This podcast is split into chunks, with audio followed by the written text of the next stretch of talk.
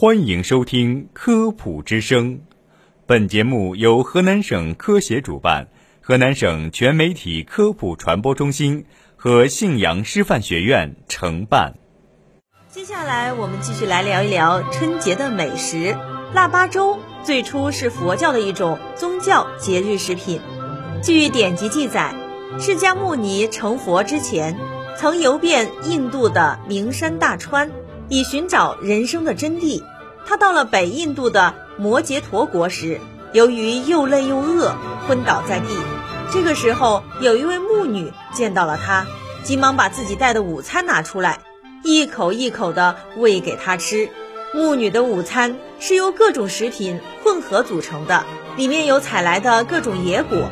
释迦牟尼吃了这顿香美的午餐，元气恢复。后来，他在河里洗了澡。到菩提树下静坐沉思，于是十二月初八日得道成佛。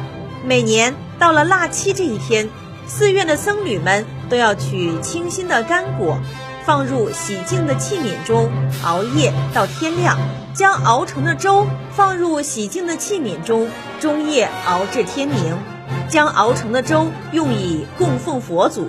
同时，寺院的僧侣诵经言法。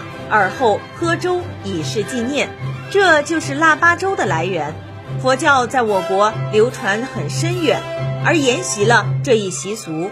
至于腊八粥的用料，北宋以杏仁、桃仁、果脯、江米、黄豆、豆子等；南宋时以胡桃、松子、柿栗之类。元代粥色则是殷红的，亦称为红槽粥、朱砂粥，可能用赤豆。莲子、花生、红枣之类的制红原料。宋代孟元老《东京梦华录》记：十二月八日，朱大寺坐浴佛会，并送七宝五味粥与门徒，谓之腊八粥。另据传说，朱元璋小时候给地主放牛，经常挨饿。有一天，他在一间小屋内发现一个洞，他伸手下去一摸，却是个老鼠的粮仓，掏出来有大米。黄豆、红枣、栗子等物，于是他把这些五谷杂粮一齐下锅，煮了一锅热粥，喝起来香极了。后朱元璋当上皇帝，整天山珍海味吃腻了，想换口味。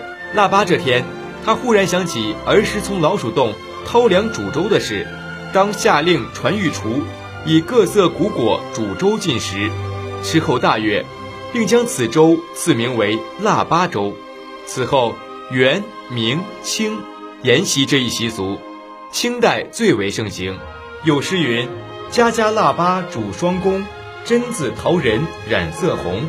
我喜娇儿逢懒葵，长雕佛佑印无穷。”明代的用料加江米、白果、核桃仁、栗子等煮粥。著名的雍和宫腊八粥，除了江米、小米等五谷杂粮外，还加有羊肉丁和奶油。粥面撒有红枣、桂圆、核桃仁、葡萄干、瓜子仁、青红丝等。腊八粥现又称八宝粥，用料以桂圆、薏米、麦片、糯米、绿豆、红豆、芸豆、花生等八种。年糕，春节吃年糕，寓意万事如意，年年高。年糕的种类南北方不同，北方有白糕托、黄米糕。南方有水磨年糕，西南有糯粑粑，台湾有红龟糕。汉代杨雄的方言艺术中就已经有“糕”的称谓，魏晋南北朝时已流行。贾思勰《齐民要术》中记载了制作年糕的方法。明清时，年糕已经发展成为市面上一种常年供应的小食，并有南北风味之别。北方年糕有蒸、炸两种。南方年糕除蒸炸之外，还有炒、汤、煮很多种方法。饺子，远在公元五世纪，饺子已经是北方汉族的普通食品。当时的饺子形如偃月，天下通食。但当时饺子是连汤吃的，故称之为馄饨。到唐朝的时候，吃法已经和今天的一样了。一九七二年，在新疆吐鲁番唐墓中发现有饺子。宋代称饺子为饺子，此词也见于明清小说中。元代呼思慧的《饮膳正要》中又有“扁食”一词。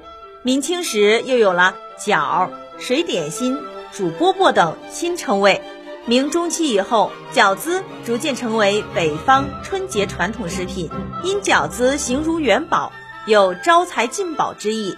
春节饺子讲究在除夕夜十二点钟包完，此时正借子时，以取庚岁交子之意。元宵，元宵节，道教称之为上元节。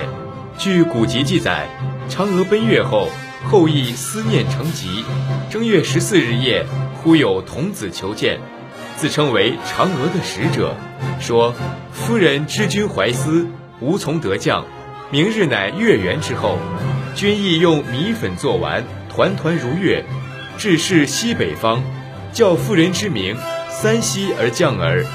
亦如法而行，嫦娥果然降临。可见元宵节吃元宵是取团团如月的吉祥之意。明代时，元宵在北京已很常见，做法也与今天无异。清朝康熙年间，野朝盛行八宝元宵、马思远元宵。民国初年，还有袁世凯因元宵与元宵音同，故下令禁喊元宵。元宵用米除江米面外，还有年高粱面、黄米面，馅儿则有桂花白糖、山楂白糖、豆沙、枣泥等。形制上或大若核桃，也有小如黄豆的白子汤圆，还有实心圆子和薄皮的鹿皮汤圆。春饼。立春吃春饼是中国一种古老风俗，近代已有五玉盘，即春盘，是将春饼与菜同置一盘之内。唐宋时立春吃春饼之风渐盛，皇帝并以之赐近臣百官。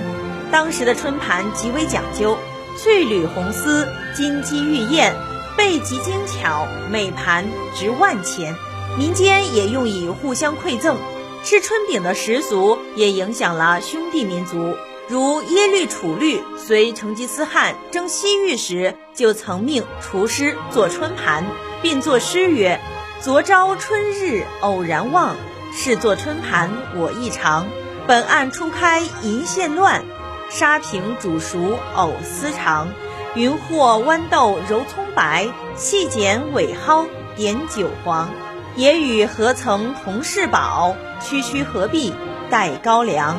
春饼发展到今天，形制随地而异，使用时间也因地有别，有烙制，也有蒸制，有大如团扇或小如合甲。